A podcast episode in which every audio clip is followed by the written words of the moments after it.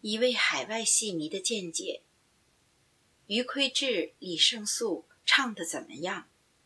作者文华。李胜素曾经说：“我所揪心的不是我自己，也不是编导，更不是领导，而是观众，是观众中有没有有心人。所谓有心人，就是能鉴赏的。”能批评的这样一个群体，而这个群体正在逐渐消失。一旦真的消失，流派就没有了，京剧就没法救了。鉴于素美人有这样的心态，那咱们就斗胆肤浅的剖析一下，余魁志和李胜素唱的到底怎么样？专业演员的眼中有神。脸上有情，身上有形，举手投足都是戏。通过文本里边的这个视频，李胜素所表现的那痴呆的眼神、麻木的表情、僵硬的身体，怎么看都太业余了。张君秋说过：“听唱就知道你的口型对不对，其实还能听出你有什么表情。”喜悦心的表情一定也是愉悦的，声音一定是悦耳动听的。所谓和颜悦色，就是这个道理。李胜素的表情是死的，唱腔能活得起来吗？即使梅先生给他把场，也是不行的。似乎五音是京剧的基本功，早年戏曲研究的艺人归纳为喉、唇。牙、舌、鼻。道光年间的戏曲家叶元清，在他所著的《明心鉴》里有详细的记载和论述。后来的艺人们在长期的实践中，觉得鼻虽能发出音，但念不出字，而牙却能和其他发音器官配合，能够把音准确地发送出字来。就去掉了鼻音，改为喉、齿、唇、舌、牙五个发声位置。前辈艺人为了区分五音的发声位置，用“朝霞满西塘”五个字来说明字与口腔中发音位置的关系。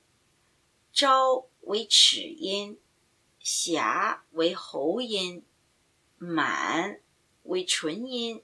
西为牙音，唐为舌音。可是余魁志一张嘴，鼻音就出来了，太难听了。比如沙家浜的“朝霞”，映在阳澄湖上的“朝霞”，就在鼻子里囔着。像“啊”“哀”“安”等好多折口，都是从鼻腔里出来的，既难听。也违反了前人摸索出来的发音规律。似乎说的是四种口型：开口呼、起齿呼、撮口呼、合口呼。简单的说，是开、齐、撮、合，或用八、比、五、去四个字表述四种口型。似乎五音的配合。一是发音准确，二是口型美。看看杜金芳每个字口型变化的美，李胜素就没口型可言了。长亭别妻是《野猪林》中最感人的一折，是李少春、杜近芳二位大师在京剧史上留下的弥足珍贵的资料，供后人学习。连李少春大师自己都认为是一座再也超越不了的高峰了，任谁不下一番功夫打磨是驾驭不了的。其中入了龙牢的了和牢，白头偕老的老，还有再受煎熬的熬，都是窈窕者。专业唱法是咬字头，o l。宋字府啦，合嘴的一刹那，收音时才出乌音，收音乌，即老，嗯，写出来就是呃，l 一杠 l a 一杠杠 o 杠 u 收音，这样唱折口才规矩好听。